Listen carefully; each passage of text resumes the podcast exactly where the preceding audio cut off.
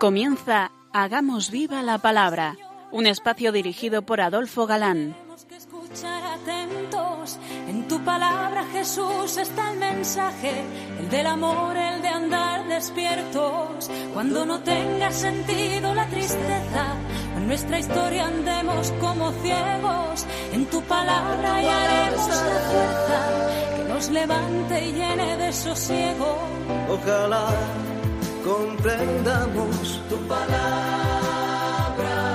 Ojalá practiquemos tu palabra. Ojalá nos envuelva tu palabra. Ojalá nos transforme tu palabra.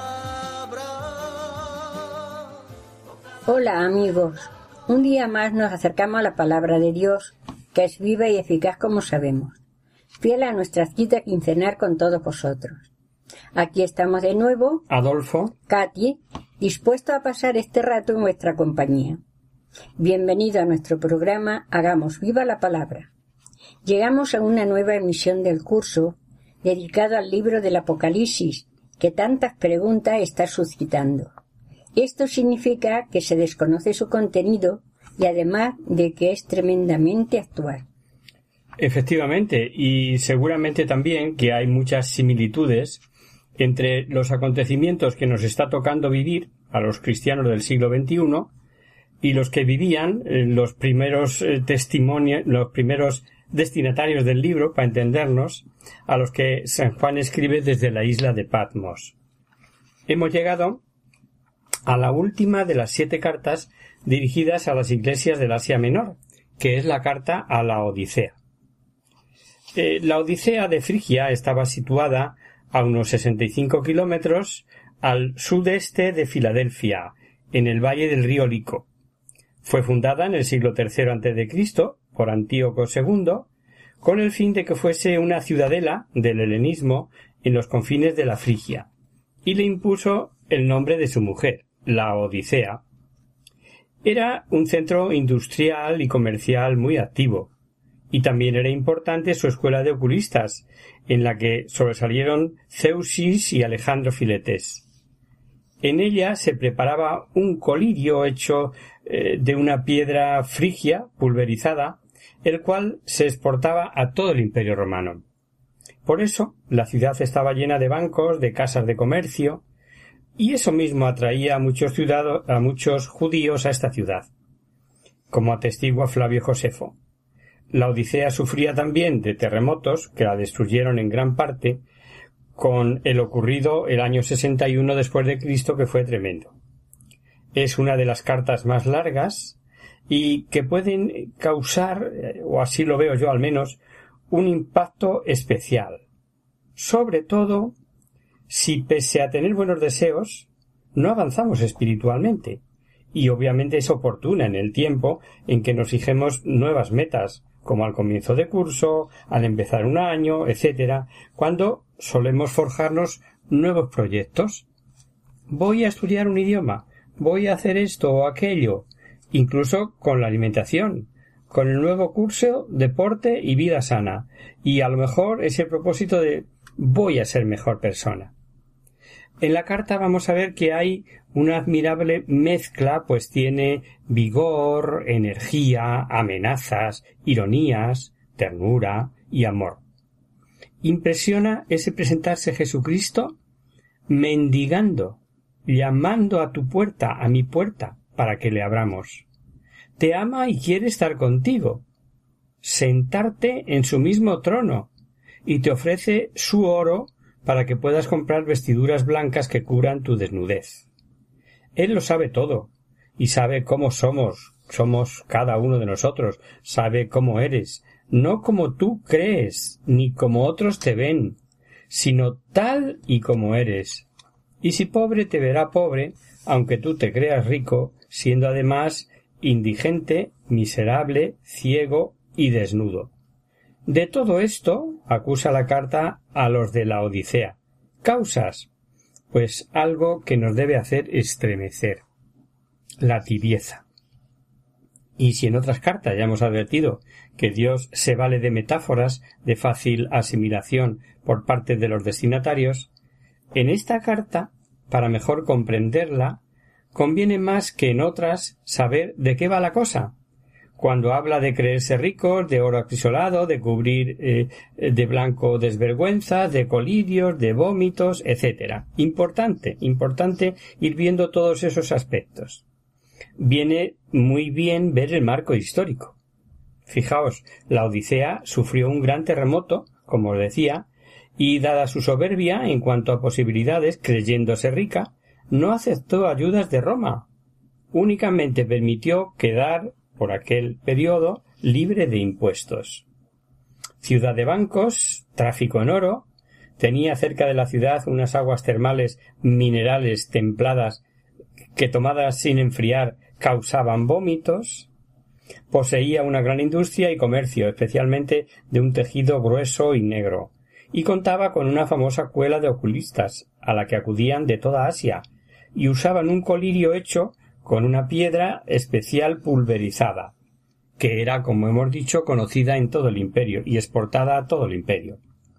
Y metidos así en el marco histórico, ahora entenderemos que diga la carta a la Odisea que se creía rica sin necesidad de nadie, siendo pobres, indigentes y miserables, y que debía cambiar sus vestidos a blancos, que el oro de los bancos, el dinerito, no vale para Dios, y si le vale el oro acrisolado por el fuego, que por ser tibios estaban como para ser vomitados y que necesitaban un colirio que les arreglara la vista. Muy interesante, como veremos. Ya hemos adelantado casi toda la explicación, pero mejor leemos la carta, que es la última de este septenario de las dirigidas a las siete iglesias del Asia Menor.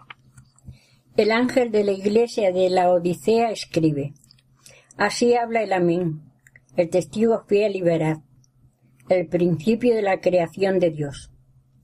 Conozco tu conducta, no eres ni frío ni caliente. Ojalá fuera frío o caliente.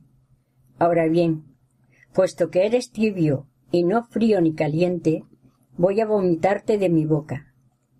Tú dices, soy rico, me he enriquecido, nada me falta, y no te das cuenta de que eres un desgraciado, digno de compasión, pobre, ciego y desnudo. Te aconsejo que me compres oro acrisolado al fuego para que te enriquezcas, vestidos blancos para que te cubras, y quede al descubierto la vergüenza de tu desnudez, y un colirio para que te des en los ojos y recobres la vista. Yo a los que amo los reprendo y corrijo. Sé, pues, ferviente y arrepiéntete. Mira que estoy a la puerta y llamo. Si alguno oye mi voz y me abre la puerta, entraré en su casa y cenaré con él y él conmigo. Al vencedor le concederé sentarse conmigo en mi trono, como yo también vencí y me senté con mi Padre en su trono. El que tenga oídos, oiga lo que el Espíritu dice a las iglesias. Acaba como todas, ¿no? Atentos, el que tenga oídos, que oiga. O sea, os estoy diciendo muchas cositas, a ver si las captáis. Aquí se presenta a Jesucristo como el Amén, el testigo fiel y veraz, el principio de la creación. Amén en hebreo vale tanto como firme, que inspira confianza, sin tacha, el así es. Interesante en una ciudad tan dada a negocios.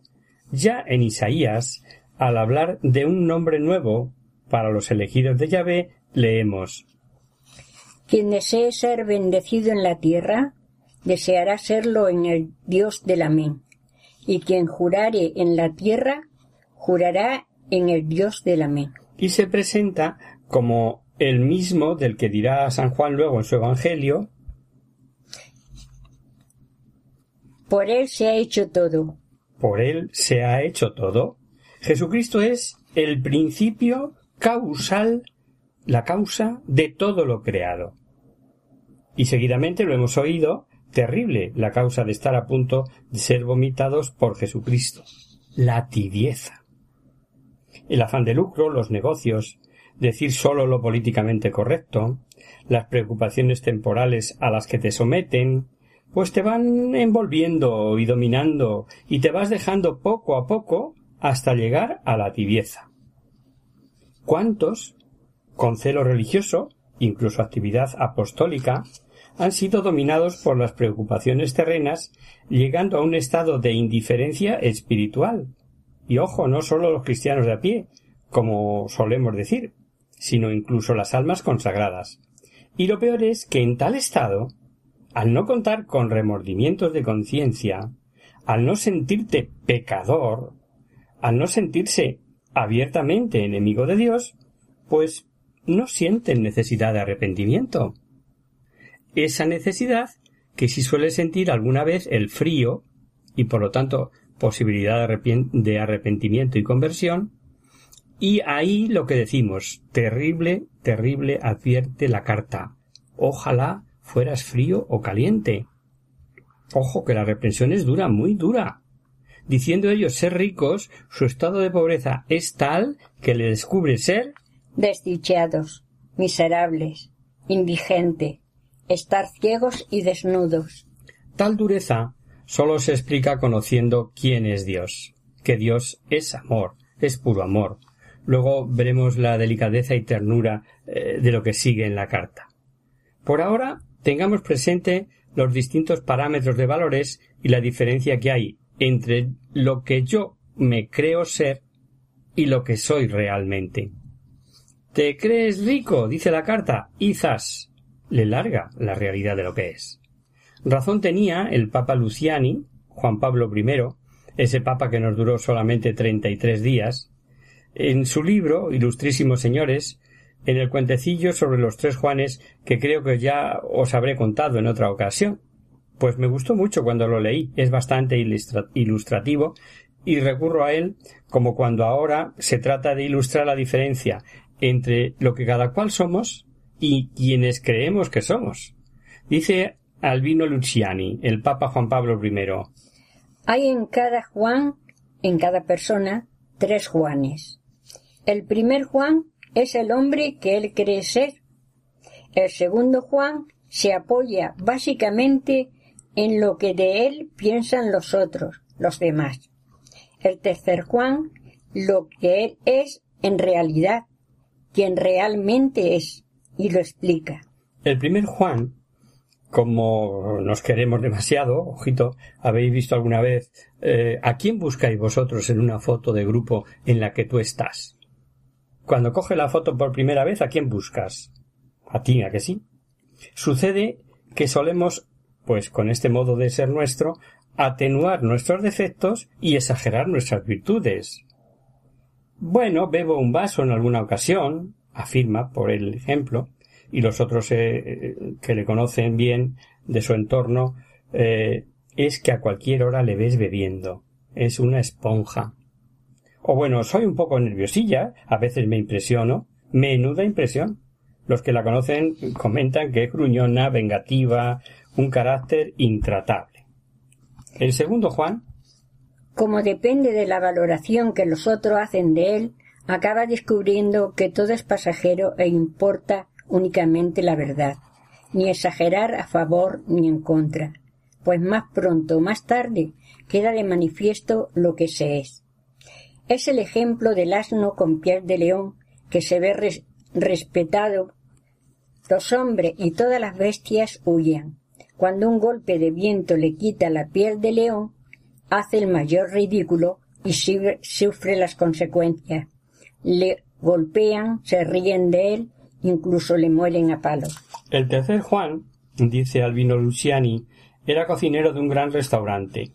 Cuando tiraba las sobras y vísceras de la ternera que acaba de guisar, los perros de la puerta comentan Es un gran cocinero, guisa muy bien. Poco después, Juan pelaba guisantes, judías, cebollas, otras verduras, y arrojaba igualmente afuera las sobras, y los perros comentan El cocinero se ha echado a perder, cada día guisa peor. Pero Juan ni se inmuta. Es el cliente, es el amo, quien tiene que comer y apreciar mis comidas, no los perros. Bravo por el cocinero, dice Luciani. Yo me pregunto, ¿Qué gustos tiene el Señor? ¿Qué es lo que le agrada de nosotros? En verdad que todo aquel que cumple la voluntad de mi Padre, ese es mi hermano, mi hermana y mi madre. He aquí quien le agrada, el que hace la voluntad de mi Padre que está en los cielos. Si alguna vez pensáis en el cuentecillo, Juanes, Adolfos, Fernandos, Luisas, pensad sobre todo en el tercer Juan. Aquello que agrada a Dios es lo que de verdad eres, lo que de verdad somos cada uno de nosotros. Hay autores espirituales que han tomado esta advertencia del peligro de ser vomitados por Jesucristo a causa de la tibieza para almas sin arranque de progreso espiritual, almas que se creen ricas con su misa, sus rosarios, sus obras espirituales, pero que hechas con tibieza son hechas sin amor. Y ya sabemos lo que San Pablo decía a los Corintios en la primera carta.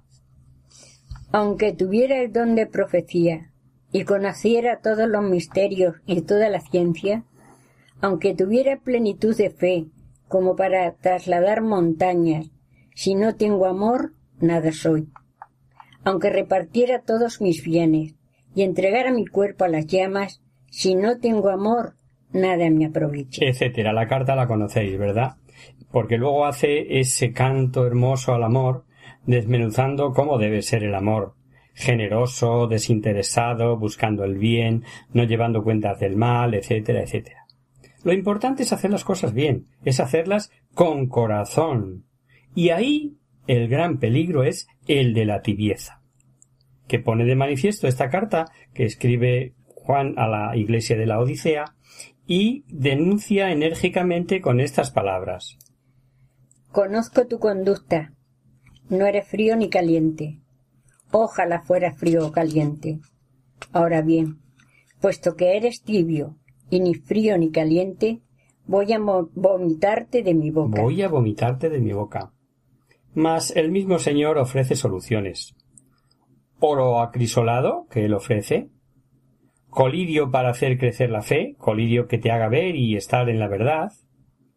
Vestiduras blancas que tapen tu desnudez espiritual, que te llenen de gracia y alegría.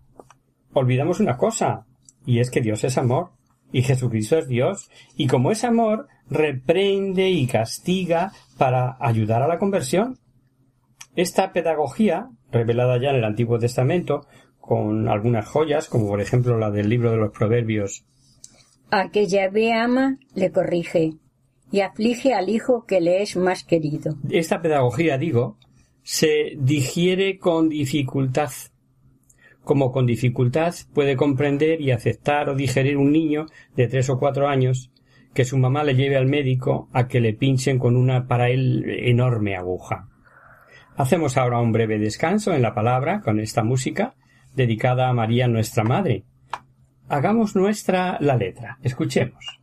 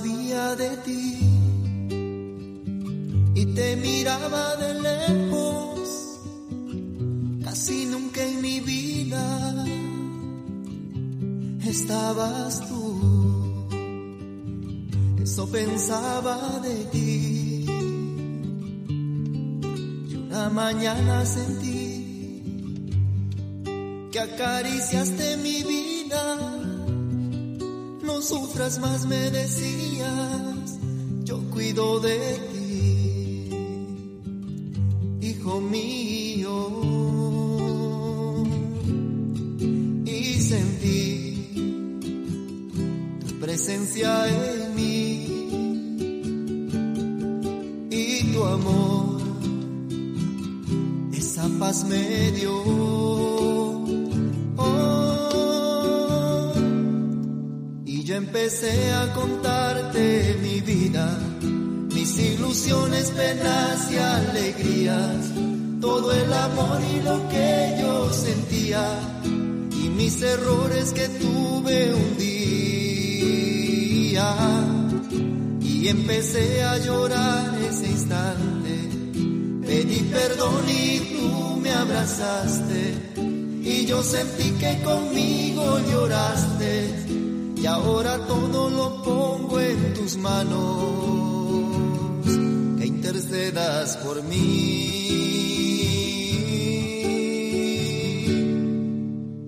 Virgen María, Madre.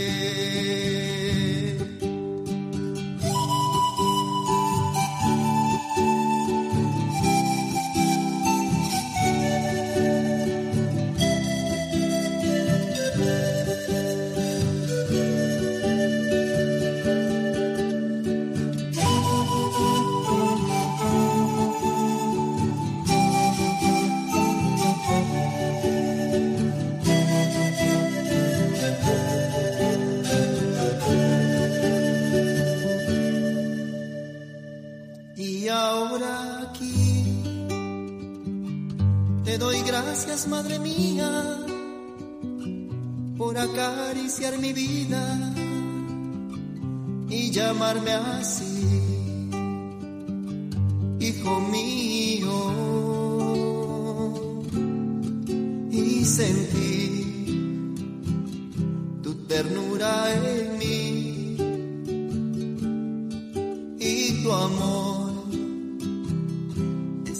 me dio.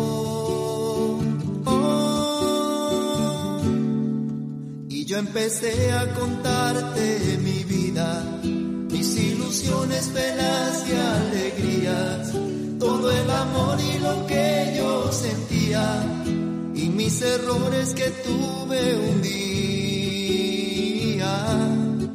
Y empecé a llorar ese instante, pedí perdón y abrazaste, y yo sentí que conmigo lloraste y ahora todo lo pongo en tus manos, que intercedas por mí.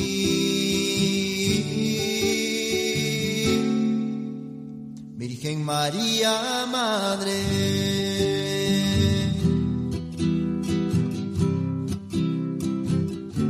María, Madre.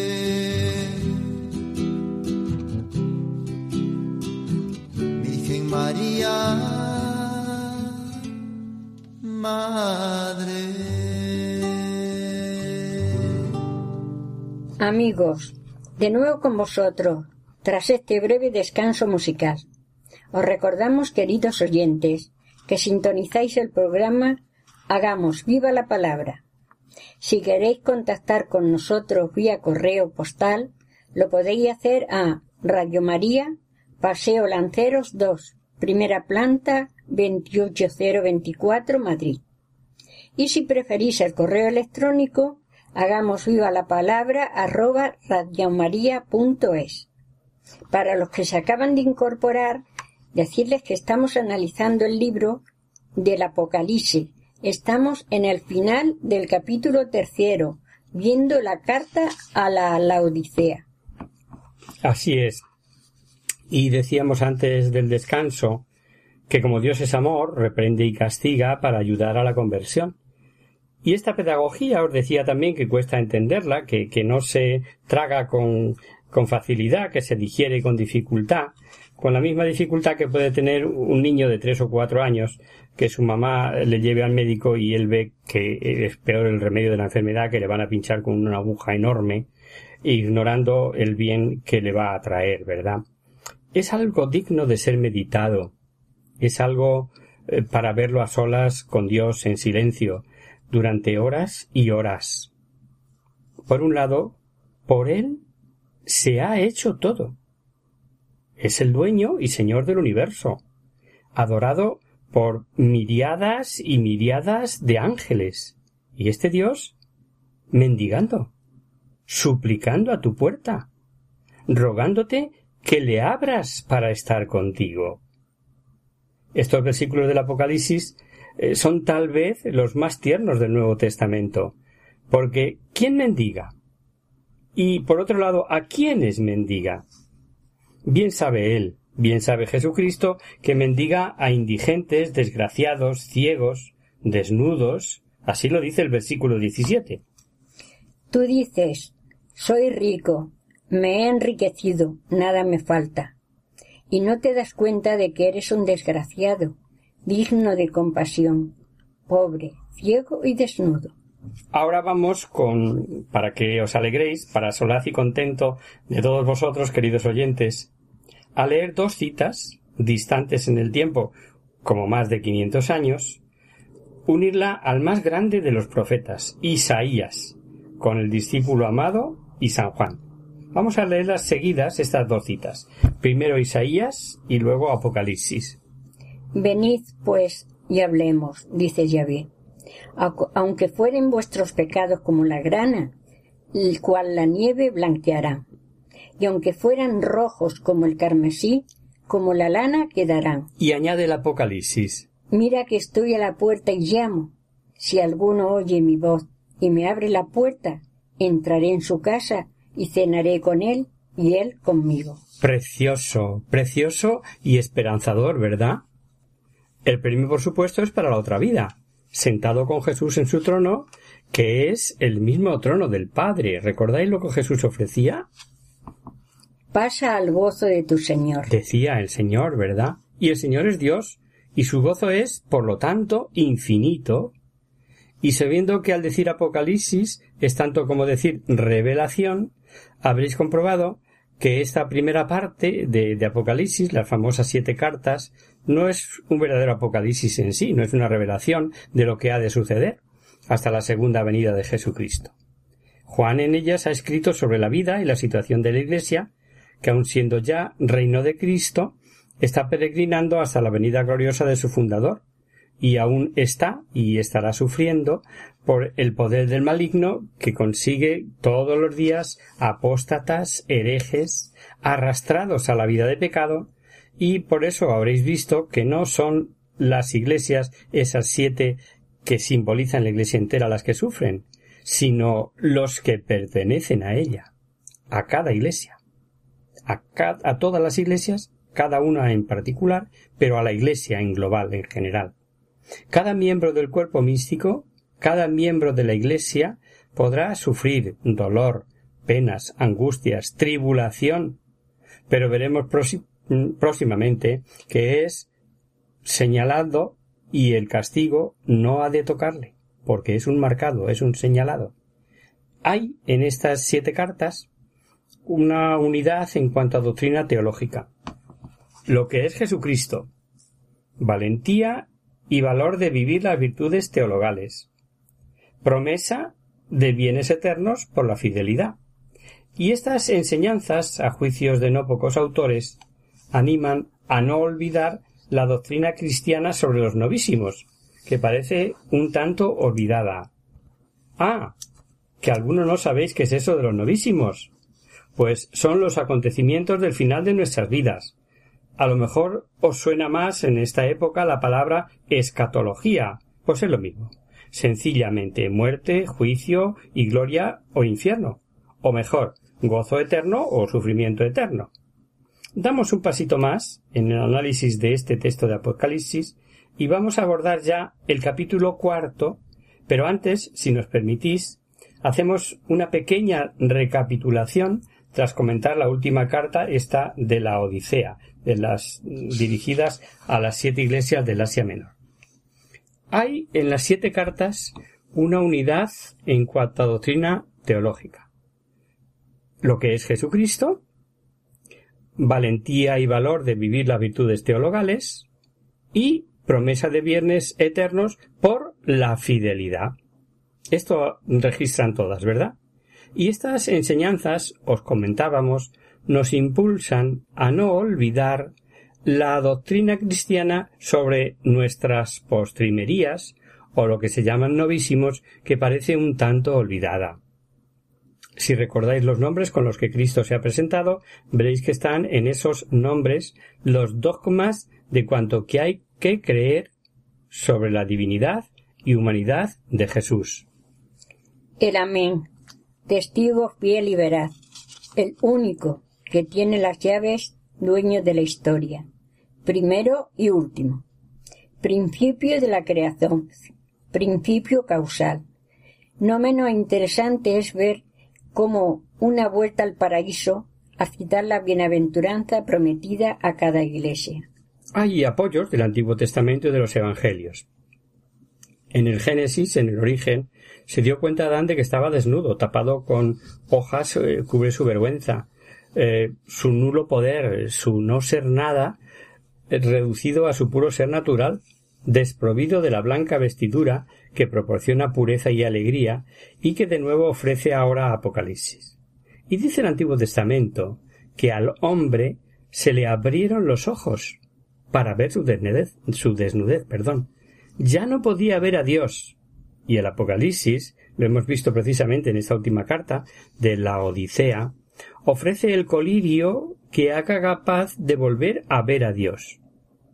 En el Antiguo Testamento vemos la pérdida del árbol de la vida como alimento de inmortalidad y en el Apocalipsis, en el Apocalipsis vemos que se nos dice Al vencedor le daré a comer del árbol de la vida que está en el paraíso de Dios. Lo leíamos en el capítulo segundo.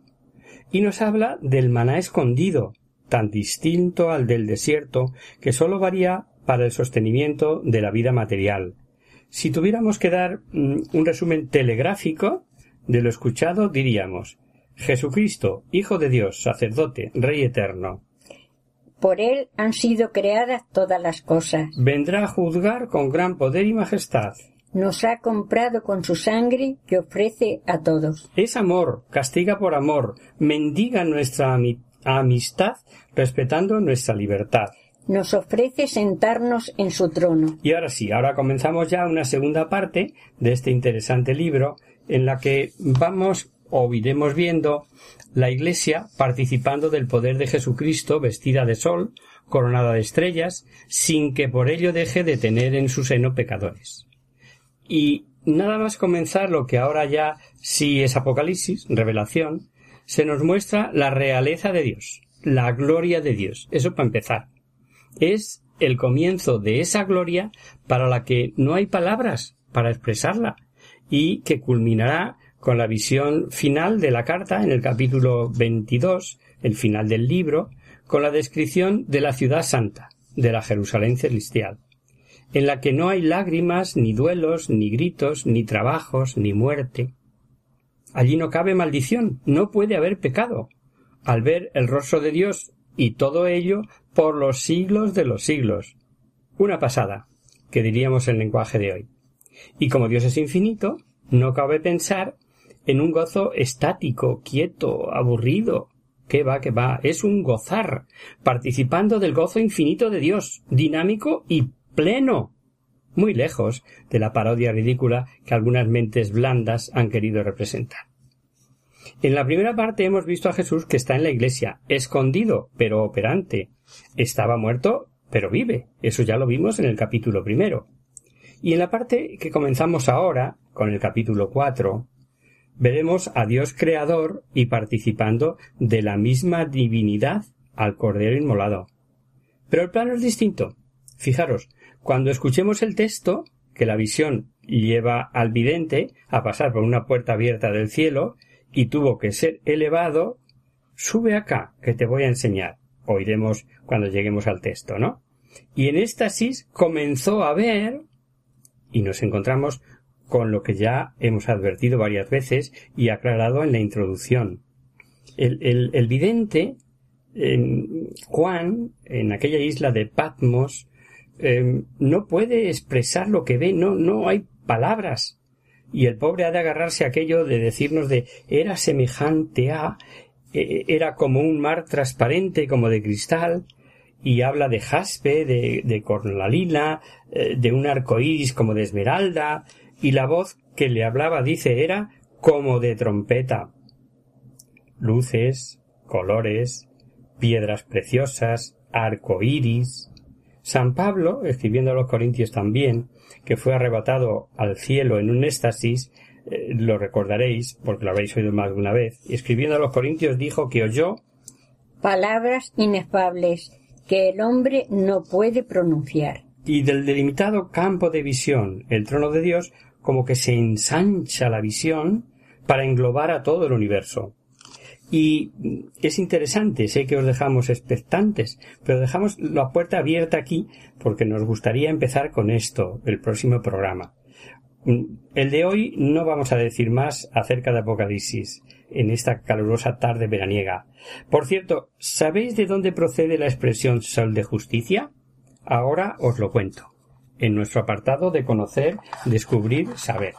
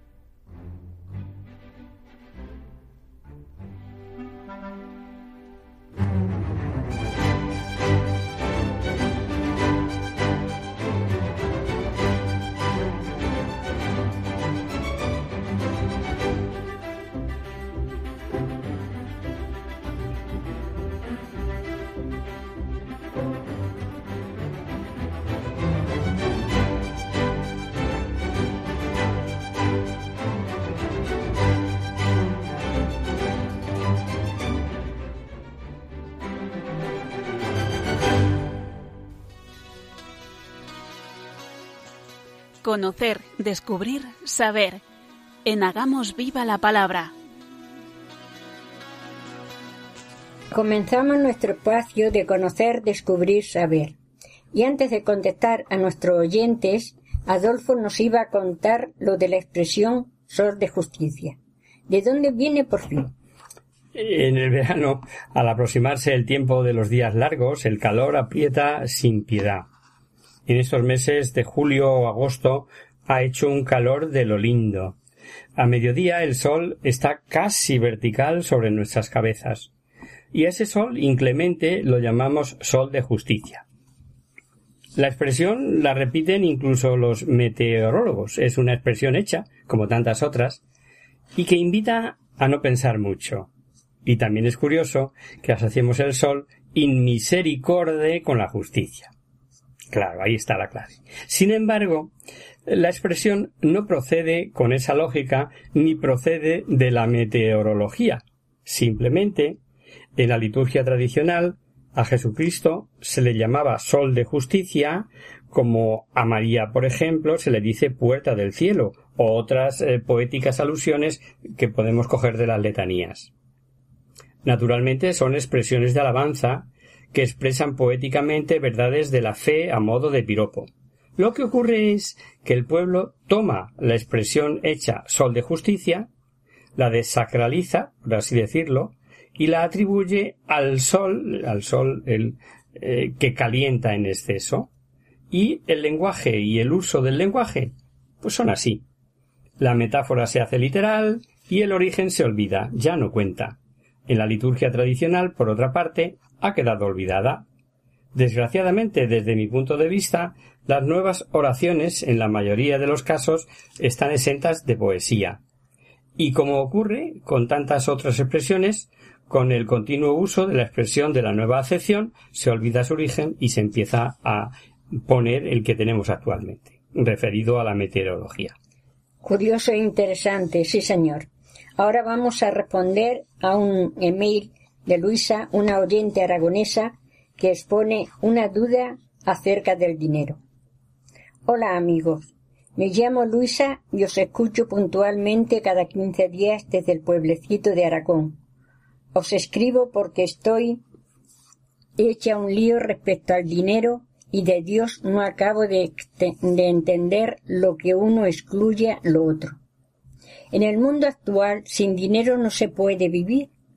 Cuando sale a la calle o llevas el monedero por delante o no puede recoger ni el autobús.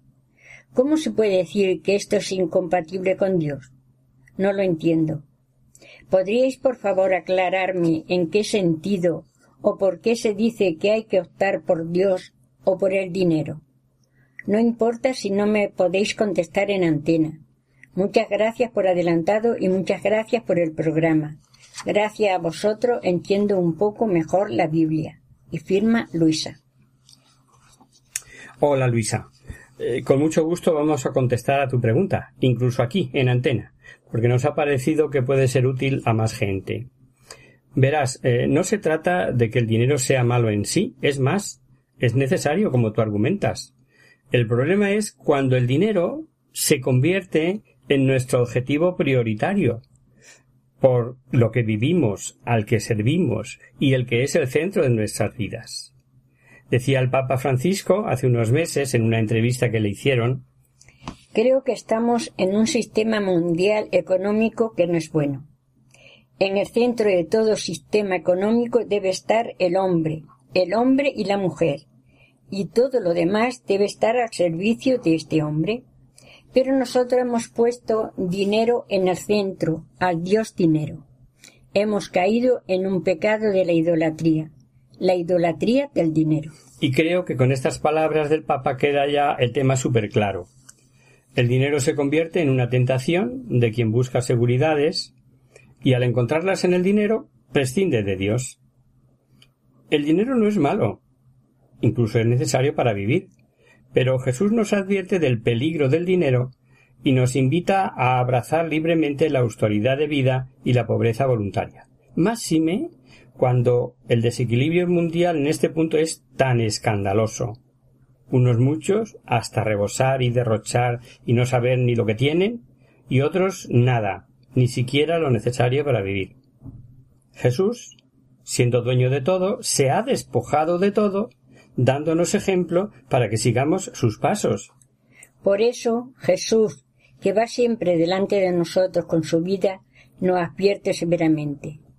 No podéis servir a Dios y al dinero. Llega un momento en que el dinero es antagonista de Dios y tenemos que elegir o Dios o el dinero. Si uno elige a Dios, tendrá que perder dinero. Y si uno elige el dinero, pierde a Dios, se queda sin Dios. Cuando uno no tiene a Dios ni le importa Dios, es muy explicable que se agarre al dinero, aunque nunca el dinero le dará la felicidad, y más tarde que pronto tendrá que dejarlo todo cuando le llegue la hora de la muerte. Pero es inconcebible que un creyente que tiene a Dios como Dios se aferre al dinero hasta el punto de perder de vista a Dios. Este es uno de los dilemas de la vida que se plantea continuamente. Ningún siervo puede servir a dos amos. ¿Qué dirá también el Evangelio de Lucas?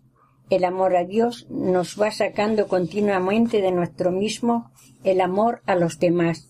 Nos hace solidarios con actitudes de caridad cristiana con quienes padecen necesidad de cualquier tipo y nos lleva a compartir lo que tenemos, aquello que legítimamente hayamos recibido. Por el contrario, el amor a sí mismo nos aleja de los demás, nos hace tantas veces injustos y sobre todo nos aleja de Dios al preferir el Dios dinero. peor todavía, si teniéndolo se hace mal uso de él, tomamos de nuevo, si os parece, una cita del Evangelio de Lucas. Si no fuisteis de fiar en el vil dinero, ¿quién os confiará lo que vale de veras? Lamentablemente, querida Luisa, asistimos a noticias de corrupción casi total y todos los días, como si el dinero de verdad fuera un exponente de la vida real, el único. Nos duele especialmente que esto eh, se produzca en el ámbito de la administración pública, donde se administra el dinero de todos, el que no es de ellos, ¿no? Y cuando hay recursos para todos y por la avaricia de algunos muchos se quedan sin lo necesario para vivir, amigo, y, se echa la culpa a este partido político, al otro, olvidando que este combate se libra en el corazón de cada uno, de cada familia, de cada institución, incluso dentro de la Iglesia, donde sus hijos también son pecadores, somos pecadores. Jesús nos invita en el Evangelio a ser astutos en la consecuencia de la meta. Consecución de la meta, perdón. De lo único importante de nuestra vida, la santidad, el ser hijos de Dios en plenitud. A través de los bienes de este mundo, nuestras cualidades, nuestros recursos, nuestro tiempo, nuestra salud, etc., perseguimos perseguir hasta alcanzar la, esa meta a la que estamos llamados. El derroche de los bienes que Dios nos ha dado nos lleva a la ruina y a ser rechazados por el amo de la hacienda. Emplear estos bienes para alcanzar la salvación eterna, haciendo el bien a los demás, es lo que nos hará triunfar en la vida. Dios nos invita a ser generosos, a dar más de lo que corresponde. Dios nos invita incluso a ser misericordiosos, es decir, a parecernos a Él, perdonando a quien nos ofende, reaccionando con amor ante quien no nos ama e incluso nos persigue. Esta es la generosidad divina y así quiere hacernos a nosotros generosos. Dios tiene mucho que ver con el dinero. Y donde está Dios, el dinero se emplea de manera apropiada. Donde no está Dios, la avaricia no encuentra límite ni freno. ¿Cómo empleamos el dinero? ¿Cuánto gastamos y en qué? Es un test importante para saber si nuestra vida discurre por un buen camino. Y por ello además seremos juzgados por Dios, querida Luisa. Confío en que estas cuatro ideas, así a vuela pluma, puedan serte útiles. En cualquier caso, no dudes en volver a escribirnos si te parece oportuno. Y hasta aquí, queridos amigos, el programa de hoy. Os dejamos con nuestra sintonía y os recordamos que si queréis dirigiros al programa para cualquier duda, aclaración o sugerencia participando en el espacio de conocer, descubrir, saber, Estamos a vuestra total disposición y encantados de atenderos en la siguiente dirección. Radio María, Paseo Lanceros 2, primera planta, 28024, Madrid. O bien, si lo preferís, al correo electrónico hagamos la palabra arroba radiomaria.es. El próximo miércoles, como sabéis, está el programa del Padre Rubén Inocencio, que alterna con nosotros quien guarda tu palabra. Por tanto, nosotros nos encontraremos de nuevo dentro de 15 días, si Dios quiere. Con un programa dedicado de nuevo a explicar despacito y sin prisa este precioso libro de Apocalipsis. Después de acabadas las cartas, por cierto, se me ocurre, deberes para casa. ¿Algunos atrevéis a mandarnos un resumen esquemático de las exhortaciones en bien en mal y las promesas al vencedor de cada una de las iglesias? Ahí queda el reto. Hasta el próximo día, amigos. Hasta el próximo día.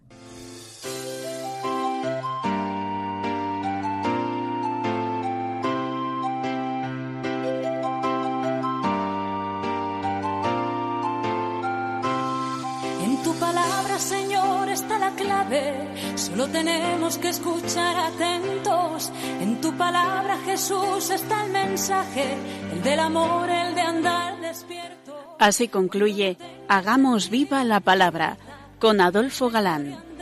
como ciegos en tu palabra y haremos la fuerza que nos levante y llene de sosiego. Ojalá